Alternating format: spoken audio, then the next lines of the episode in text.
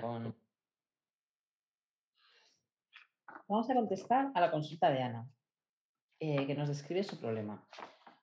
Apatía, desmotivación, inamovilidad, postergación.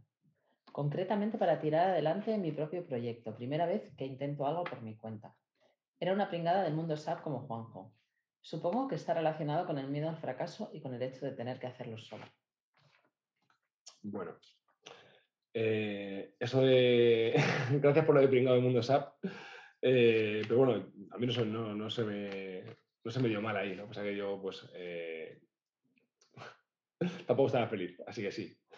Em, a ver, el tema está, Ana, que no creo, yo no creo que esa, esa relación que haces tú de de que estás apática, desmotivada, de que no te mueves en, ninguna dirección y que, de que postergas todo, no creo que tenga ninguna relación con el miedo al fracaso o con el hecho de que lo haces sola.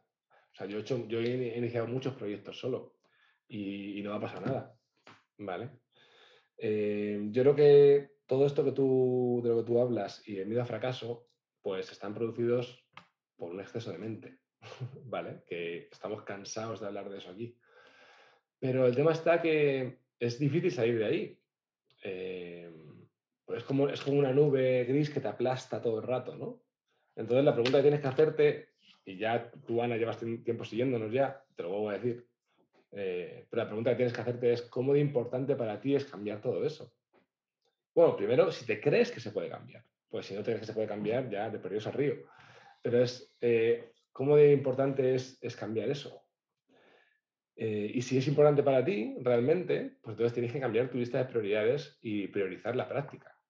Eh, apuntarte en un grupo de prácticas que te, que te aliente a, ser continua, a salir de esa nube constantemente, porque seguro que me estás diciendo, el tiempo que pasas en el presente es muy poco. O sea, tú realmente tienes pocas veces claridad, pues estás todo el día proyectando futuro, pasado, eh, pensando, ¿no? Esa es la sensación que me da a mí al leerte. Entonces es un tema de decir, o sea, de que tú estés harta ya, ¿no? De que si, me, si ves este vídeo, pues si yo puedo tocar esa parte de ti que, realmente ya está cansada, que realmente quiere vivir plenamente, que quiere realización en toda la áreas de tu vida, si yo puedo tocar esa parte, tú me escuchas, pues, a ver, pues eso es un clic que tú tienes que hacer de decir, ya, hasta aquí, voy a acabar con esto. Y esa, y esa motivación interna es la que te va a hacer salir de ahí, mediante la práctica, ¿vale? Que como lo llevas siguiendo bastante tiempo, pues ya sabes un poco cuál es, pero habría que comprometerse. ¿Vale? O sea, salir se puede salir, pero es que no es algo que tenga otra solución que el de trabajar la parte tuya mm, que vive sin todo ese drama y sin toda esa mm, postergación y mareo mental. ¿vale? Tienes, que, tienes que abrir espacio para que, pueda, para que esa parte de ti domine en tu vida en lugar de la otra. Y el tema de emprender para emprender y tener éxito emprendiendo, haciendo lo que te gusta, ¿vale? El mercado está sobresaturado, hay un montón de gente haciendo un montón de cosas.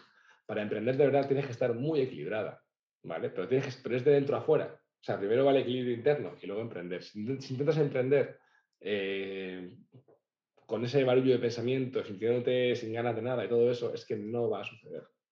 Entonces, eso, hay que poner las cosas en su lugar. ¿Sí? Muy bien. Pues eso es. Abrazos.